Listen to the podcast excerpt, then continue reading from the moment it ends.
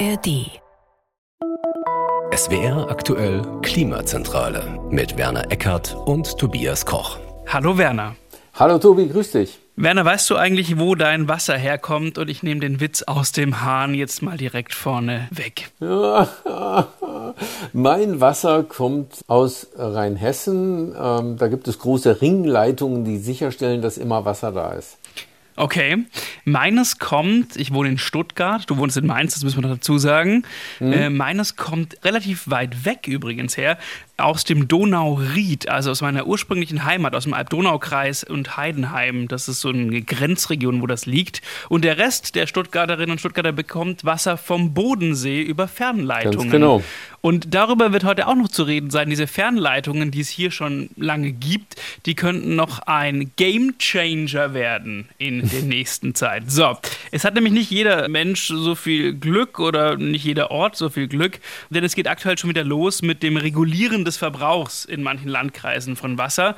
Denn wir merken, es ist Sommer, zum Beispiel in Hannover. Da gilt jetzt eine Allgemeinverfügung zum Wassersparen. Grünflächen, Gärten, Felder und Sportanlagen dürfen tagsüber nicht mehr bewässert werden. Das gilt auch für alle, wirklich von der Landwirtschaft bis zum Golfplatz bis zum privaten Rasen. Bußgeld bis 50.000 Euro. Koch im Zell will ein Frühwarnsystem installieren, dass man weiß mit einer Ampel, wie sieht es eigentlich gerade aus mit Wasser. Kurzum, das Wasser ist im Sommer wieder ein bisschen knapper. Jedenfalls ähm, ist es nicht ganz einfach, Wasser immer ausreichend zur Verfügung zu haben. Vor allen Dingen dann, wenn wir, die Verbraucher, damit ordentlich rumplanschen äh, und asen. Mhm.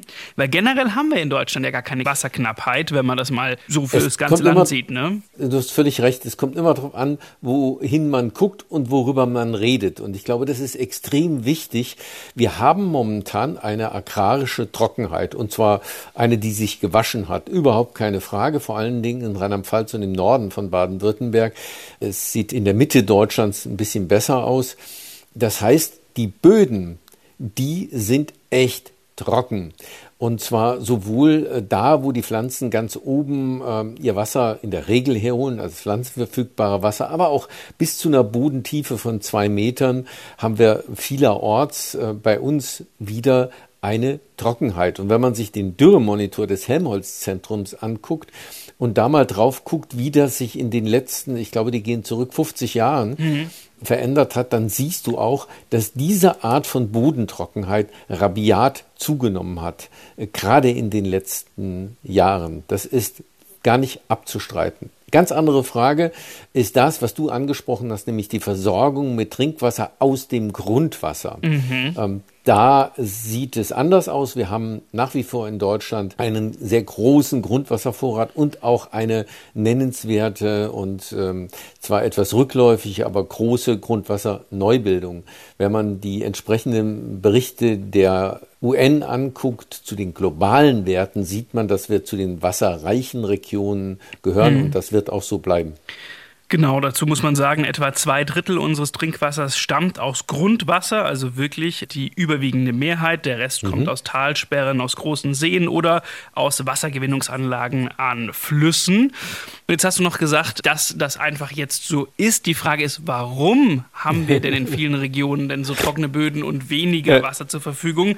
Ich mache es kurz. Ein Wort, der Klimawandel oder in mehreren Worten die Winter, und das wird ein Hauptgrund sein, äh, sind immer kürzer und regenärmer. Ja, es kommt aber vor allen Dingen noch dazu, dass wir durch die höheren Temperaturen, und das ist ja nun das, was am aller, allerbesten belegt ist in der gesamten Klimawandelwelt, wir haben höhere Temperaturen und wir werden noch deutlich höhere Temperaturen haben. Und höhere Temperaturen bedeuten mehr Verdunstung. Mhm. Und das ist für dieses Bodenwasser das zentrale Ding. Wir haben einfach eine enorme Verdunstung und gleichzeitig, und ähm, auch das ist statistisch in den letzten Jahren zumindest fassbar gewesen, haben wir länger anhaltende Dürre deshalb, weil wir auch länger anhaltende Null-Regenfallphasen mhm. haben. Also schlicht und einfach, es regnet nicht, wenn die Pflanzen es bräuchten vor allen Dingen. Und die Hitze verbrezelt das Restwasser aus dem Boden. Und daraus entsteht etwas, was man in der Klimawandelwelt Flash Drought nennt, also eine Blitzdürre. Und davon hatten wir in den letzten Jahren fast jedes Jahr einen. Das hat übrigens messbare Auswirkungen. Auswirkungen, die man aus dem Weltall messen kann. Das CRACE-Programm, das sind Satelliten, die schon seit 20 Jahren, Zwillingssatelliten über die Erde kreisen und Gewichtsveränderungen messen. Äh, das hat festgestellt oder es hat Werte gemessen, die von Wissenschaftlern so gedeutet werden, dass wir gerade in Deutschland in den vergangenen 20 Jahren etwa Wasser im Volumen des Bodensees verloren haben. Das ist übrigens weit, weit überwiegend dieses Bodenwasser. Also mhm. nicht Grundwasser, sondern das ist das, was den Unterschied ausmacht, was wir die letzten Jahre so spüren, dass im Boden einfach viel, viel weniger Wasser ist durch diese extremen Dürren. Jetzt kommen wir mal wieder an unsere Leitung zu Hause. Eine Sache, die auch für Engpässe sorgt im Sommer, ist unser Nutzungsverhalten. Denn, du hast vorhin angesprochen, Absolut. wir haben starke Hitze. Und was passiert dann? Der Wasserverbrauch steigt an. Der BDEW, der Bundesverband der Energie- und Wasserwirtschaft, sagt, zwischen 40 und 60 Prozent Anstieg an so einem Tag, weil auf einmal natürlich der Rasen gesprengt werden möchte und der Pool möchte auch gefüllt werden. Und generell sehen wir uns natürlich nach Abkühlung. Und lass uns mal auf unseren aktuellen Wasserverbrauch schauen. Und wer braucht eigentlich so viel Wasser? Sind es wir im Privathaushalt? Und die Antwort ist also an sich ja, aber statistisch gesehen nein. Denn das Statistische Bundesamt sagt, die Entnahme aus Grundwasser und Oberflächenwasser, also aus Flüssen und Seen, geht am meisten auf die Energieversorger zurück und zwar zur Kühlung von Kraftwerken. Jetzt muss man aber sagen, da geht viel Wasser rein, ja, aber da kommt auch viel Wasser wieder raus. Das heißt, das Kühlwasser hat mit dem Wasserdargebot nichts zu tun, mit der Veränderung des Wasserdargebots. Das ist ein völlig anderes Thema. Wenn wir über den Verbrauch von Wasser aus Grundwasser reden, dann reden wir weit überwiegend über uns Verbraucher und über niemanden sonst. Die Industrie braucht nicht sehr viel Grundwasser. Punktuell ja, das Tesla-Werk in der Schorfheide, ja, braucht viel Wasser, stimmt. Aber auch die Landwirtschaft, äh, Südpfalz, Bewässerung braucht ja, dort viel Wasser. Aber das sind alles vernachlässigbare Mengen. Der weit, weit überwiegende Teil des Trinkwassers aus Grundwasser wird verbraucht von den Verbrauchern. Und das sind wir. Das ist absolut richtig. 27 Prozent der Grundwasserentnahme bzw. der Entnahme aus Oberflächengewässern geht auf die öffentliche Wasserversorgung, also auf uns. Und da finde ich ganz spannend, es gab mal kurzzeitig eine Tendenz, dass wir in den Privathaushalten ein bisschen eingespart haben noch in den letzten Jahren. Aber wenn man sich es mal wirklich anschaut, vom Jahre 2001, also die letzten gut 20 Jahre, bis heute, 2001 hat jede und jeder von uns im Privathaushalt 127 Liter Wasser gebraucht pro Tag und heute sind wir bei 125 Liter. Ist noch ein bisschen angestiegen die letzten Jahre. Also da hat sich ja in über 20 Jahren nicht viel getan. Jetzt frage ich dich, Werner. Also ich bin aufgewachsen, da hat mein Vater eine Klospülung eingebaut mit dieser Kurzstopp-Taste. Wir haben eine neue Waschmaschine bekommen, die ja komplett irgendwie weniger Wasser braucht. Wo geht denn das ganze Wasser hin? Wir sparen doch ständig Wasser im Gefühl. Ja, äh, gefühlt. Aber die Klospülung ist ein großer Wasservernichter. Ich weiß. Der, grö der größte eben und das Duschen. Also, ähm, oder Baden oder was auch äh, immer man da tut. Und du hast vorhin schon gesagt, im Sommer natürlich äh, punktuell besonders die Rasensprenger. Das sind große äh, Wasservernichtungsmaschinen. Du hast jetzt mal den Verbrauch pro Kopf angeguckt. Eine Anmerkung dazu. Das hat mich nämlich auch immer irritiert. Warum verschärfen sich die Probleme, wenn doch der Verbrauch pro Kopf so ungefähr gleich bleibt? Mhm. Dazu muss man auch die Gesamtbevölkerung in Deutschland angucken. Wir werden mehr. Mhm. Die Prognosen waren falsch. Wir haben immer äh, bei 80 Millionen gesagt, wir werden ein schrumpfendes Volk sein. Nein, äh, wir sind jetzt 84 Millionen Menschen. Und allein das führt bei gleichem Pro-Kopf-Verbrauch zu 5 Prozent mehr Wasserverbrauch. Das wird oft vergessen in dieser Debatte, weil wir immer nur den Pro-Kopf-Verbrauch angucken. Mhm. Und du hast schon vorweggenommen, okay. Baden, Duschen, Körperpflege, 36 Prozent des Wassers, 45 Liter übrigens. Und dann kommt schon die Toilettenspülung mit 34 Liter und Wäschewaschen direkt danach. Und dann kommt Spülen und Raumreinigung, Autopflege und Garten. 8 Liter. Und dann ist mir halt aufgefallen, wenn man jetzt mal diese Raumreinigung, Autopflege, Garten mit der Toilettenspülung und dem Wäschewaschen zusammenfasst, dann sind mhm. wir so bei knapp der Hälfte. Für diese 45 Prozent nehmen mhm. wir Trinkwasser. Also richtig mhm. gutes Wasser, das wir sprichwörtlich das Klo runterspülen. Das wäre ein Lösungsansatz, an dem man arbeiten könnte. Ja, ganz entschieden. Also äh, es gab mal Debatten über Grauwasser. Ähm, das ist eben das, was man schon mal genutzt hat, zum Beispiel zum Duschen. Ähm, das könnte man ja ohne weiteres auch noch mal zum Klospülen mhm. nutzen. Ähm, äh, das gibt auch vereinzelt Häuser, die das haben, aber das hat sich in Deutschland aus Kostengründen nie durchgesetzt. Es war immer genug Wasser da. Ich glaube, da werden wir übrigens noch äh, heute ein paar Mal drüber reden. Es hat sich aus Kostengründen hm. noch nicht durchgesetzt. Ja. Ich habe mir mal ein neues Haus angeschaut, was gebaut wurde für eine Fernsehreportage. Und da war ich wirklich überrascht, weil die haben das einfach eingebaut. Die haben gemeint, wenn bei uns hm. jemand im Badezimmer die Hände wäscht oder wenn er duschen geht, dann landet das bei uns im Haus in der Aufbereitungsanlage und damit werden wir zum Beispiel das Klo spülen. Damit können wir das Auto waschen oder auch die Waschmaschine tatsächlich laufen lassen. Und mir war sofort klar, mh, das kann man machen. Und ich kenne es von zu Hause tatsächlich nicht anders. Mein Vater hat einfach eine Zisterne äh, in den Garten äh, gekloppt und bei uns geht die Klospülung schon immer damit aber es scheint natürlich nicht Usus zu sein. Äh, das ist ganz, ganz wichtig, dass wir natürlich wenigstens das Regenwasser, wenn wir es schon nicht versickern lassen, wenn wir schon nicht dieses Regenwasser in den Boden geben, da wo es hingehört eigentlich, dass wir es dann wenigstens nutzen, bevor wir es in den Kanal spülen. Momentan ist ja so, dass das sauber wie es ist, trotzdem in die Kanalisation läuft. Ziemlich irrsinnig, wie wir mit Wasser umgehen. Da müssen wir nicht drüber debattieren. Mhm. Bevor wir auf weitere Lösungen kommen, können wir noch mal die Frage stellen, wie steht es eigentlich um unser Grundwasser? Ich weiß, du hast mhm. aktuelle mhm. Zahlen. Vielleicht einmal gesagt, so ein Grundwasser, das ist manchmal vielleicht ein bisschen abstrakt. So ein Grundwasser bildet sich über Jahrzehnte. Das ist nicht, wenn es einmal regnet, sofort dann verfügbar. Das dauert sehr, sehr lange.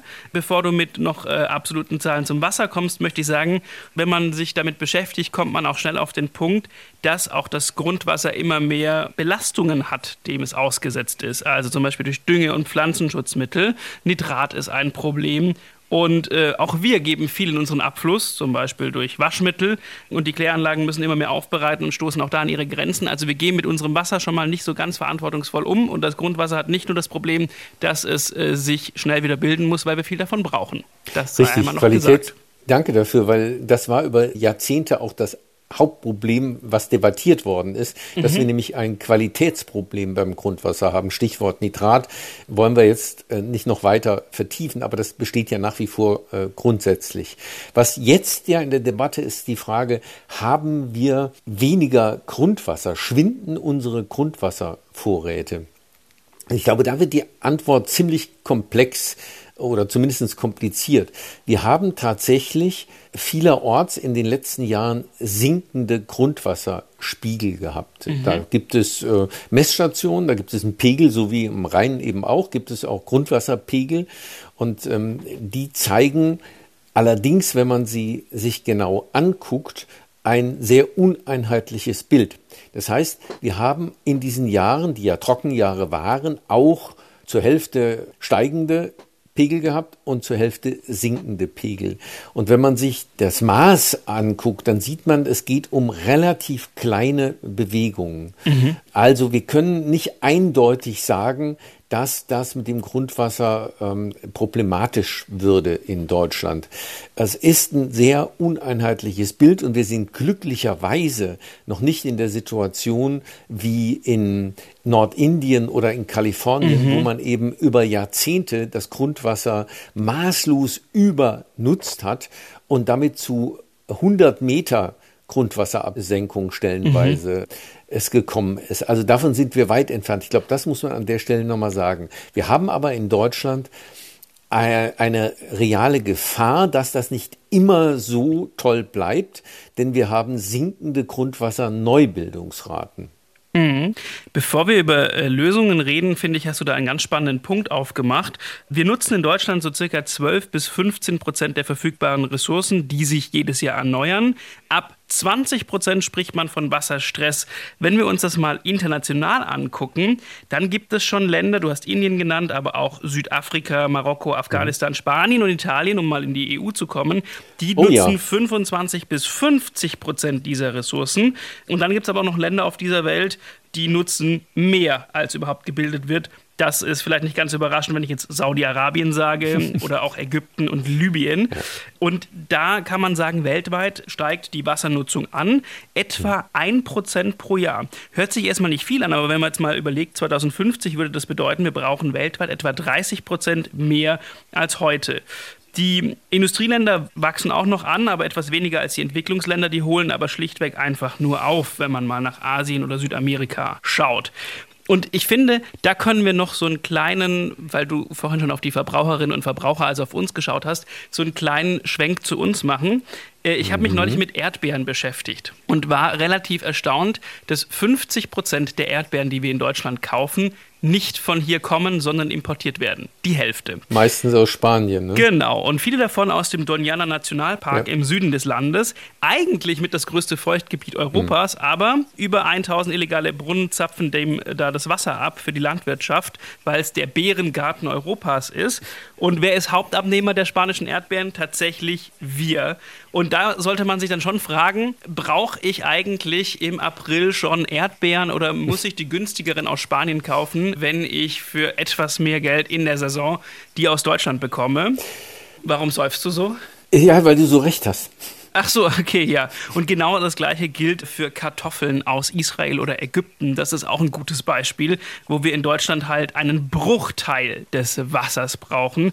Ich habe mal nachgeschaut, also in Ägypten 418 Liter Wasser für ein Kilo Kartoffeln. Davon ist übrigens sehr viel blaues Wasser, also Frischwasser. Äh, deutlich mhm. mehr als die Kartoffeln in Deutschland brauchen, wovon vieles übrigens natürlich vorkommendes Wasser ist, in Form von Regenwasser oder das, was im Boden drin ist. Also das könnte man jetzt ewig so weiterführen, das ist langweilig. Aber ich könnte jetzt noch sagen, Kaffee, Rindfleisch, das von einer mit südamerikanischem Soja gefütterten Kuh stammt, Baumwolle für T-Shirts. Also die Konsumentscheidung, wenn man aufs weltweite Wasser schaut und diesen Wasserstress in den Ländern nicht unbedingt noch weiter nach vorne treiben will, die haben auch wir in der Hand.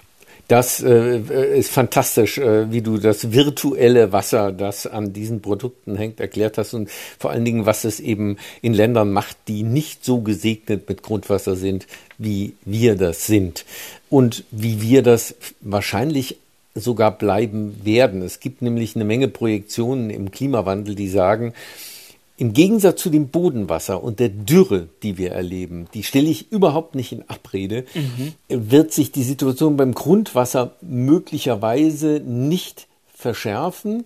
Jedenfalls nicht das Dargebot, also das Angebot. Warum?